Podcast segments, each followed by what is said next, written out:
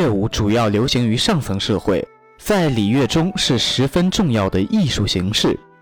周代乐舞可大致分为五类，其中最为重要的就是大型乐舞。大型乐舞在东周时期被称为大乐，它是春秋时期艺术水平最高的器乐、声乐、舞蹈的综合艺术。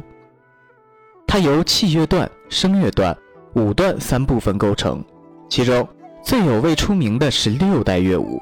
六代乐舞据传是历代流传下来的六部史诗性乐舞，包括黄帝时的云门、尧时的咸池、舜时的大韶。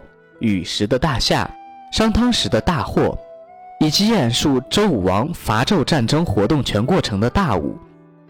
六代乐舞在周代被用于宫廷祭祀天地、山川、祖先等重大活动中。